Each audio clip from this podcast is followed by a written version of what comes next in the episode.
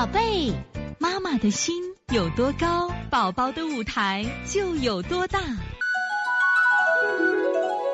现在是王老师在线坐诊时间。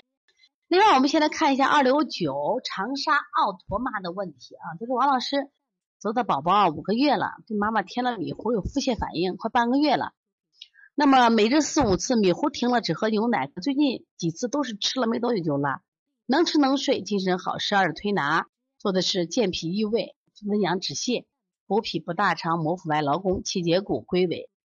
方法按理说对着来。那我先问大便臭不臭？这个长沙奥托妈在吗？这个很重要啊！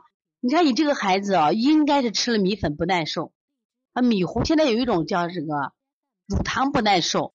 还有一种蛋白不耐受，小孩一加辅食啊，一种是加的多了伤食了，把孩子伤着了，用补法。如果这个孩子吃了以后，他这个确实能吃能喝，这种情况下呢，你不要刻意的去给他补补水就行了，不要给他重点给他补水滋阴就可以了。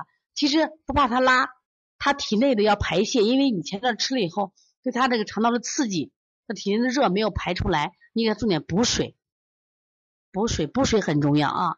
把水补上就可以了，不刻意补别的地方啊。你看你补了几天，为啥没效果？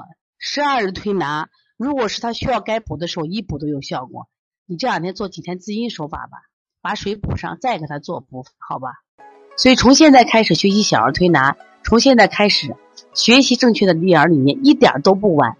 也希望我们今天听课的妈妈能把我们所有的知识，通过自己的学习，通过自己的分享。让更多的妈妈了解，走进邦尼康小儿推拿，走进邦尼康的课堂，让我们获得正确的育儿理念。